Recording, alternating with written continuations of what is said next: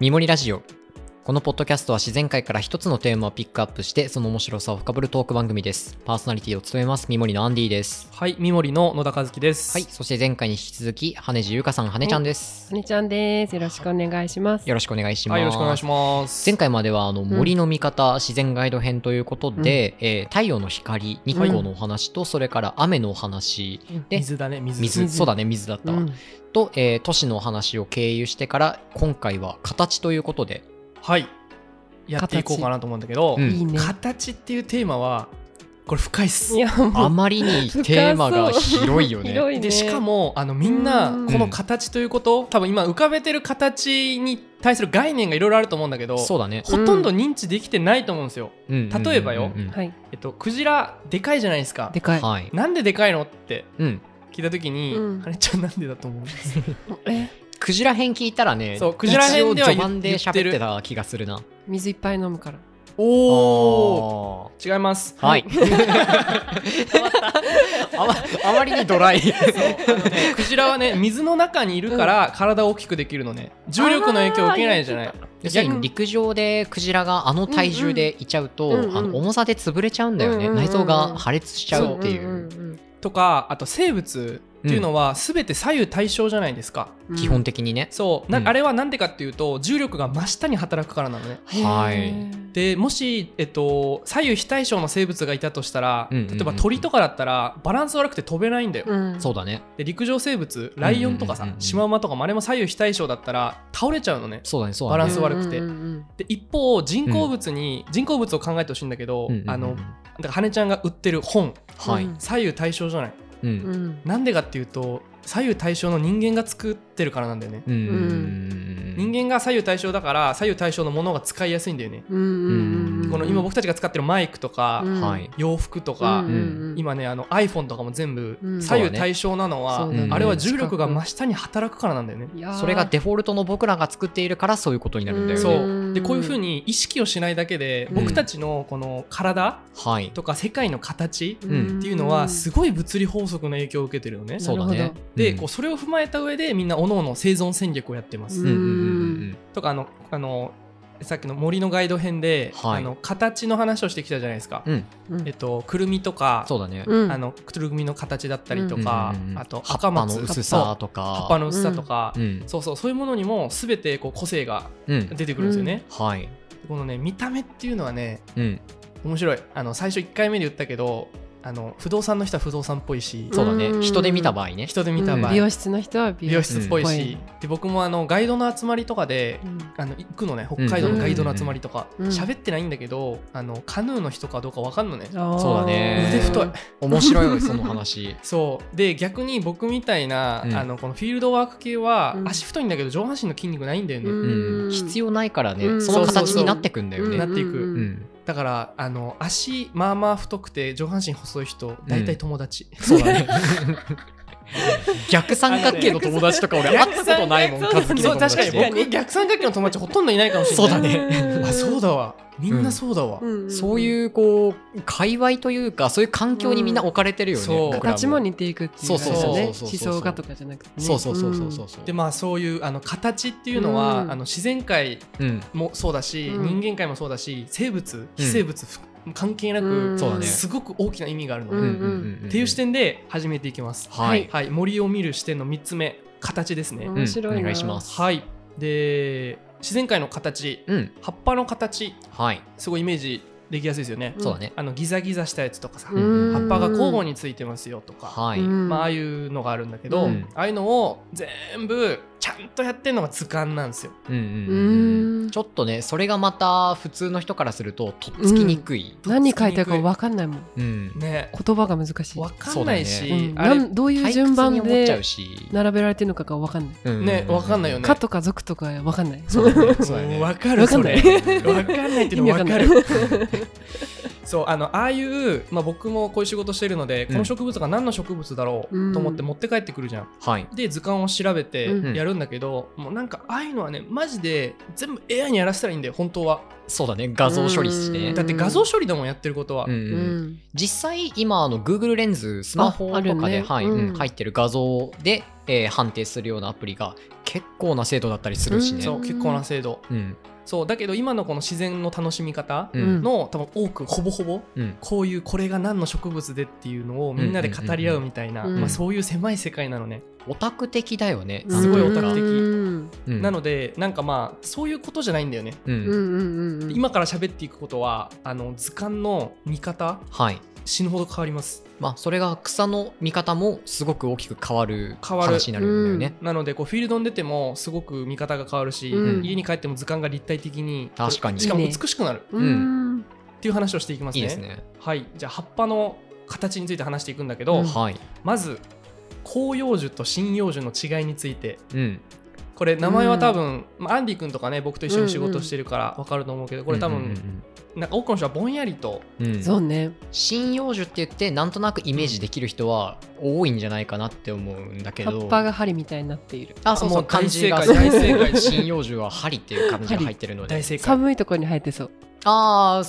そういうところもあるねほぼ正解うんほぼ正解ですねそう、うんであの羽根ちゃんが言ってくれたんだけど、うん針葉樹の葉っぱが尖っているうんこれがやばい、そうだねあのねすごい合理的なのね、うんそうなんうんうんやう。そうでまあその違いを言いたいがためにこうんの針葉樹と広葉樹の違いを、はいまあ、説明していくんだ けど、うんはい針葉樹についてうんまずね喋っておくと、うん葉っぱが細いものうんうん針葉樹ですこれ大正解ですねはいあと針葉樹は広葉樹と比べた時にうん枝分かれせずにまっすぐ伸びていきます、クリスマスツリーみたたいな形って言ったらいいのかなうんううんんであの針葉樹は緯度が高いところ、うんまあ、つまり寒いところに多く分布してますね、うんはいトドマツとか。そうトドマツとうんうんかうんモミとか、うんはいイメージしてもらうと分かりやすいのは、うんあの北欧の森とかうん北海道の森とかムーミン谷うんうんうんうんうんあの三角形の木がたくさん生えてるあやつるそようね。あれがまさに針葉樹の森っんていう感じで次広葉樹はいは、えっと、針葉樹以外の、まあ、うん普通の木のことなんだけど、桜とかうんうんうんクスノキうんとか、そうだねああいうのを広葉樹って呼びますそっか、針葉樹以外は広葉樹って言っていいんだ。そう、うんでうんうんこうんこで多くの人がややこしくなるのが、はい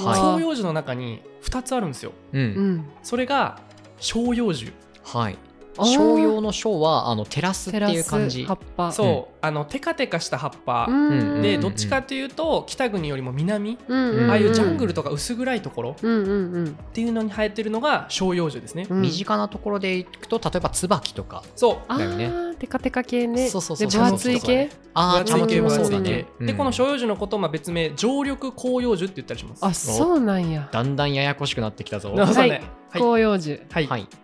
えのー中照に葉樹うん、そうそそうね、で照葉樹イコール常緑広葉樹その通りう、です、素晴らしい正解ですね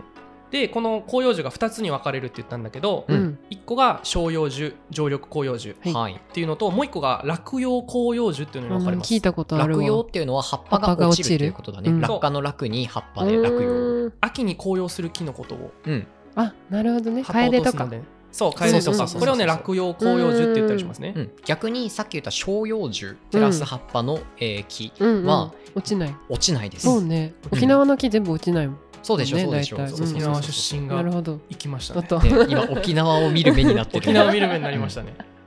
そうで、えっと、針葉樹の話に戻るんだけど、はい、えっと、一般的にうん針葉樹が多く生えるのは、うん寒いところうんうんなので落葉広葉樹はい、よりもさらに寒いところに大体生えますね、うんなのでうん順番で言うと、えっと、あったかい順で言いますよはい、はい照葉樹の森うん、うんで落葉広葉樹の森、ちょっと寒めだと落葉広葉樹、うんそうですごい寒いと針葉樹の順ではい、北に行きますね、うんんえ日本でで例えると日本で例えると沖縄沖か縄らがえっと関西とかうんぐらいまでは照葉樹はいで、えっと、東北とかうんうんうん北海道ぐらいになると落葉広葉樹、はい、まあ、北海道のさらにこ標高高いとことうか端っことかは針葉樹とかになったりしますうねんうんうんうんすごいいい質問だわ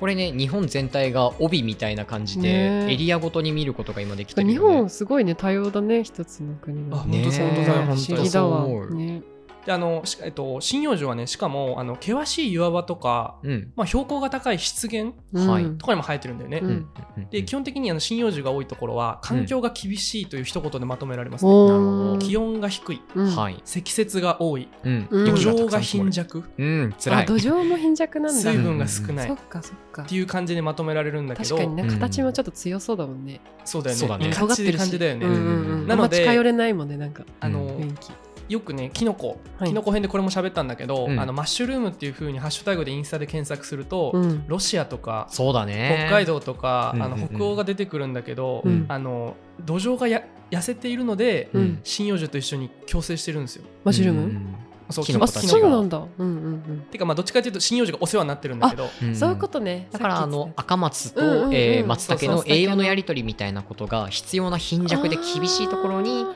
そういうえー針葉樹がたくさんー生えてうんうんうん同じようキノコとに一キ緒ノコにとそうやり取りしながら暮らしているあー。そうであと針葉樹はねあの冬が長い場所うんうんと日照が少ない場所に住んでるので、ううんうんん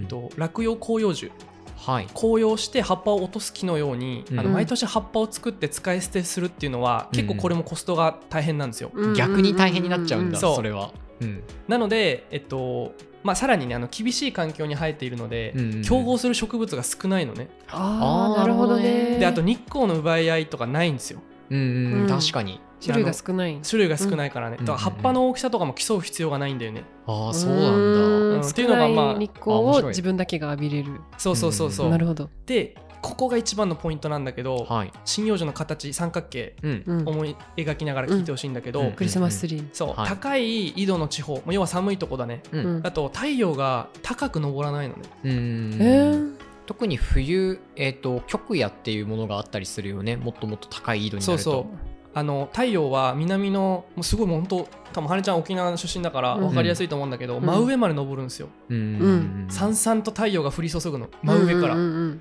一方でもこの緯度が高いところうんなるほどだとあの真上からじゃなくて横から差し込むのあ確かにねうんうんねうんなんか冬めっちゃ太陽低い感じするよねそうそうそうそう低い実際低いですあ北実際低海い道はです太陽が低いです沖縄と比べてえかなり夏も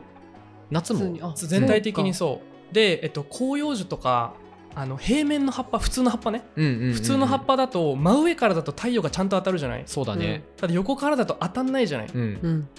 想像できるかな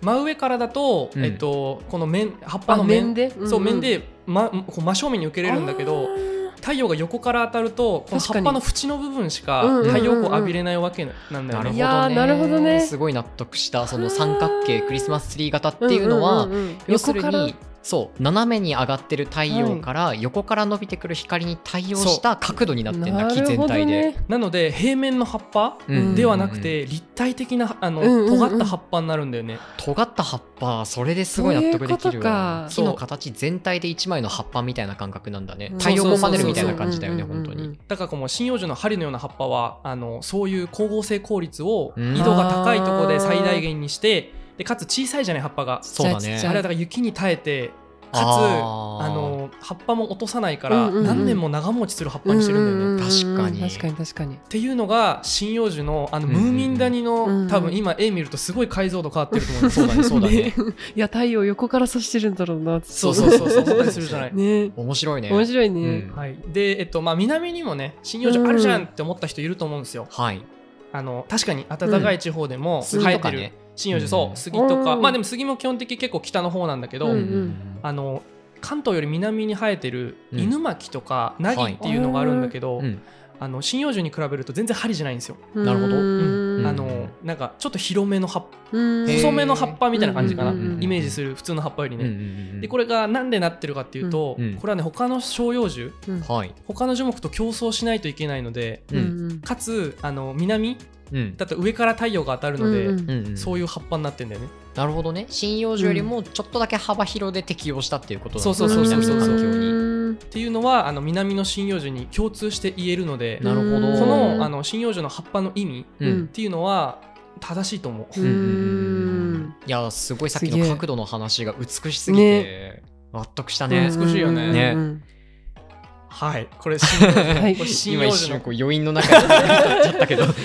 これねはい針葉樹の形を見るっていうはい話ですね、うんじゃあ次あの図鑑に載ってるうん葉っぱの話の続きをしていくんだけど、えっと、ギザギザの葉っぱのことをうん虚子間違えたごめん葉っぱのギザギザのことだよそう葉ねっ。ぱのギザギザのことを虚子葉っぱについてるギザギザを指して虚子ってそう名前そうそうそうそうそうそう。んんんあの今日はノコギリっていう感じだよね。んそうそうそうそそうでとか歯はあ歯は歯のあの口の中のの歯。そううそう歯これノをコねギリ歯そうって言ったりしますうんで葉っぱの付き方のことうんを五性耐性って呼びますねうんうんうん五性体制五枝星がっていうのは互い違いの五。あはいはい枝が1本あったら、うんそこに交互についてる葉っぱうんうんうんあーっていうのを五性と呼んで、うんうん同じところから2枚ずつ、ずつ左右対称にねうんやつを耐性と呼びますへね、ーはい、体勢はあの対戦の体ついになってるそうついになってるっていうことだね、うんう交んうん互に生えてるか、つえー並んでついになってて生えてるかの違い、わかりやすいでその図鑑を見ていくと大体虚子ありか虚子なしかうん、耐性かあー五性かで見ていくのね、はででみんなが嫌いな専門用語だよねねこれが、こ そうでこれさマジで AI にやらしたらいいと思うのねうん別にいどっちかはねただこれもうん虚子の意味、 うん葉っぱの付き方の意味うんはいを分かっていくと、うん、もう見違えるの変わっていくのでえ気になるんですけそうどはいであなのんで葉っぱにギザギザがあるのかっていいやわうからん話です怖いもん教えて早くお願いそれであの日光の話をしたじゃない、あと日光と水が大事だ、うん最後に今形の話をしてますね、はいうんでさっき針葉樹の形うん合理的だったじゃないですうんか、うんそうだね横から来るね日光をねそううんうん葉っぱもギザギザがあります、うんこれには意味がありますね、はいはいじゃあここで問題です やだもうやだいいですかはい、これリスナーさんも一緒に考えてほしいんだけど、うんあの寒いところとはいあったかいところは、う、うんんどっちが、えっと、虚子なしの丸い葉っぱが多いでしょうか寒えいーところ虚子がない丸い葉っぱが寒いところと暖かいところどっちで多いかイメージジでいいですよ暖かいところじゃないですか丸い葉っぱが多いのはおアンディ君あったかいところですね、寒いところの方が多そう丸い葉っぱ丸い葉っぱうんはい綺麗に分かれましたカツラとかリサの皆さんどうでしょうねそうだんリサナミさんちょっとはい正解を言いますね、うん正解はあったかいところの方が丸い葉っぱが多いですあそうなんやんあそのうすごい分かりやすいのがクスノキって南に生えていうーるん九州とか本州に生えてるけど北海道って生えてないんだようねんそれはすごく分かりやすいそう丸い一つの例じゃないかなって思ったでねあのこれ全円率っていう言葉があるんだけどおーっとちょっとね専門用語っぽくなるけど、うんこれでもすごいですよあの平均気温が高いところはいうん要は南に行けば行くほどだねうん南に行けば行くほどは丸い葉っぱの割合が増えます、統計的にこれ分かってます、全円率っていうのはどういうどういう言感葉じなのかなえっとこのうん虚子がない丸い葉っぱのことをうんうん全円って言ったりするんだよね、あー全円の葉っていうんそうだなけんどだそうなんだへーそう全円の葉が多いうんところが南の方が多いんだけどこのどのくらいの割合のうん葉っぱが全円なのかなるほど丸いのかってうんいうのを全円率って言ったりしますね。一つの森とか地域の中のいろんな葉っぱの中でのうん丸い葉っぱ全円の葉っぱの割合が全円率ってことになるのかなそうどのくらい全う円んそうそうそうそう割合の話だね。うんうんうんうんで逆に言うと寒い地方うんうん北海道東北だと虚子があるギザギザの葉っぱが多いっていうことになりますね。つまりうんうん丸い前円の葉っぱが少ない前円率は低いということになるんだねでこの全円率うんっていうのは丸い葉っぱがどれぐらいあるかのそう割合めっちゃ解説しますね。 あのね全円の葉っぱが45%はいだったら平均気温が15度とか分かります。へえおもろいでそこれはのそうなんだ面白い全ね円率が3%上がると、うんうん平均気温が1度上がるっていうことも分かってます。へえそうなんだ面白い逆に言うへとー気温でここの樹木の何パーセントが丸い葉っぱなのかっていうのが分かるそれっていやさー例えばあの標高0メートルのうん場所で森の様子を見るじゃん、ううんんそしたらその地域の平均気温をベースにしてうん標高が上がるに従って気温下がっていくから前円率どんな感じなんだろうって推測ができるってことだ推よね測ができる、うんでねこれが一面白い番使われてる分野っうんていうのが化石研究の分野なんですよ化石へえでなるほどねであの化石でさ、うん葉っぱの化石っていうことかな、そうそうあの石,、うん石にさうん葉っぱがこうなんかプリントされてるみたいな化石イメージできるから、うんん、あれに虚子があるかないかで、うんうんうんうんうん昔の地球の気温が分かるんですよ、あなるそういうほことどだね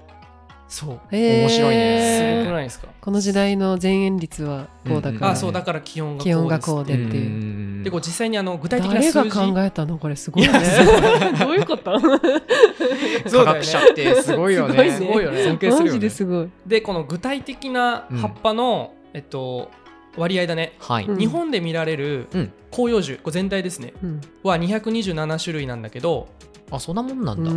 んあの主なやつねあーうん主なやつもっとありますよ、はい、でギザギザがある葉っぱは64%おすあごい64%ギザギザがない葉っぱが36%約ですねこうんれ、うんうんうんうんであったかいとこはい、照葉樹ね、うんうん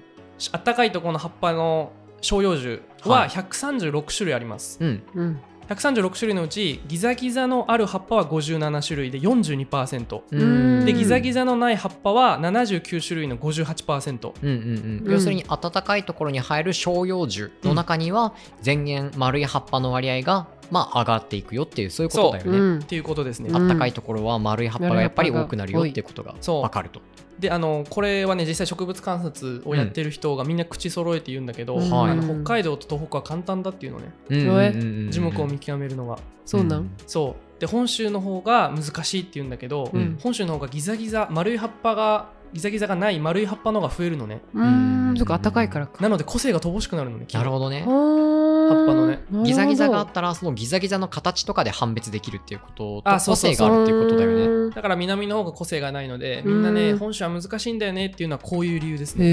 えんそうなんだ前円率です前はあ円率前円率。はい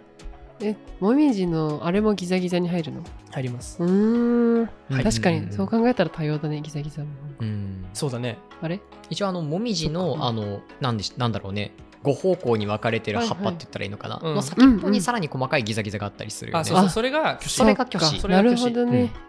ほんとノコギリの歯みたいな感じのうんうんうん細かいギザギザなんだよね、いや見てなかったわ全然あいいねすいません次も行く時楽しみだよねはいじゃあ今度ギザギザの虚子が何のために存在するのか うんうーんえ逆に何のためだと思うえー分かんないよねわかんねえ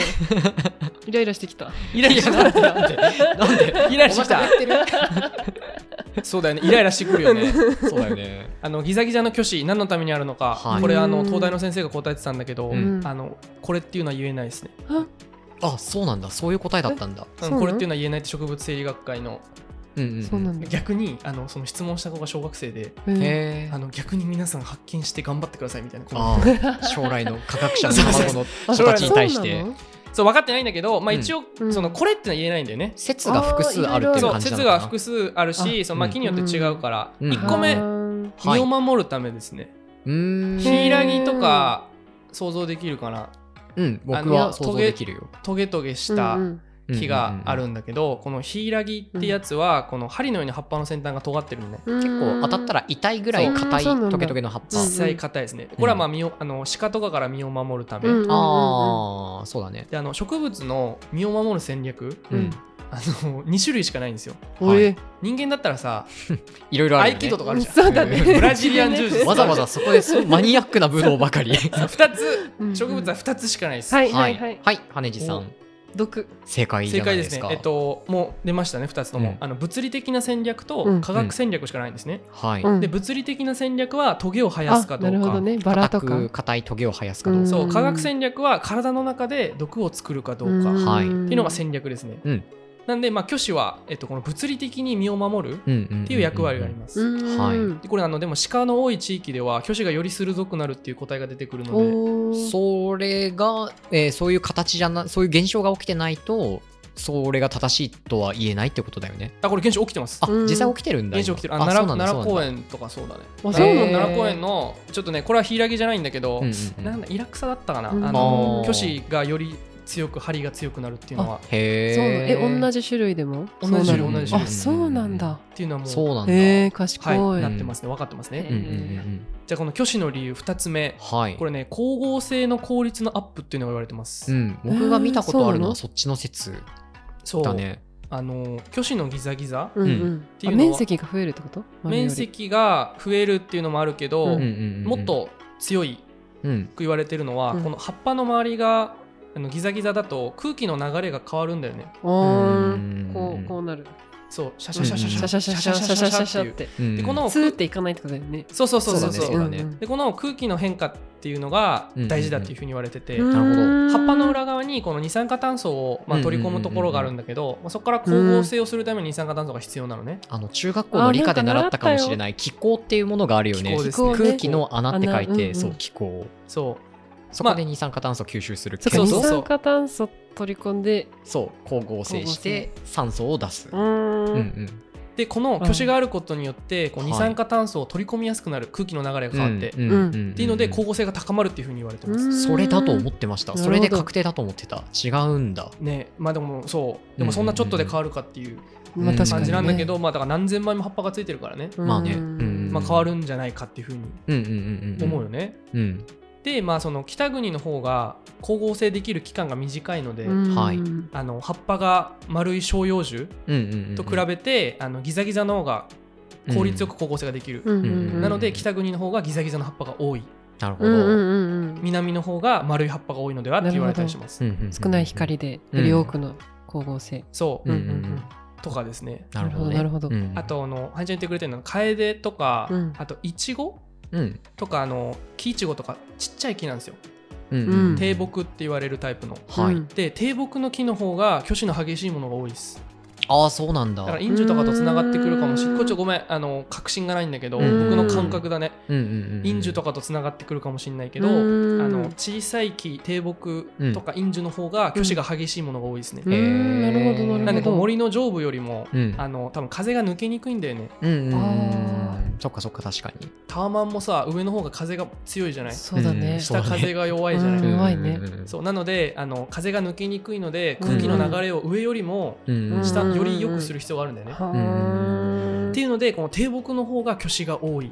へーていうふうに言われてますね。なるほどねでこういうのが分かると、うんあの図鑑持って帰ってきて、うんまずあこれは挙手だから、うん北国にもあるやつかもしれないとか、ううんんあと低木だったらジャストじゃん、うんそうだね低木だったら光合成効率を高めてるかもしれないとか、うんそういうのがまず分かるようになるいいんですよ。確かにね一個仮説が生まれるね自分の中でねでギザギザかギザギザじゃないから多分最初分けるんだけど、うんっていうのが分かったりしますね。そうだねそうだねん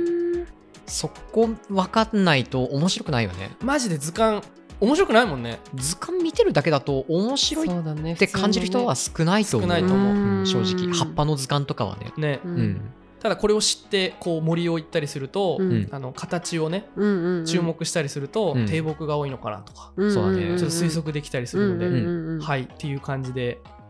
話してきました、はいでまだちょっとだけ続くので、うんちょっと第4回次にうんはい分けて話したいと思います、はいうん次回はどんな感じのお話になっていきます次か回は葉っぱの付き方についてですねわああさっきのさっ体き出た勢と五あ個性性五で、はいこの挙手あり挙手なしと五性か体性かはいっていうのが分かると図鑑が輝きますねいやうーん面白そう図鑑を輝かせる最終回次回に続きますはいありがとうございますありがとうございますありがとうございます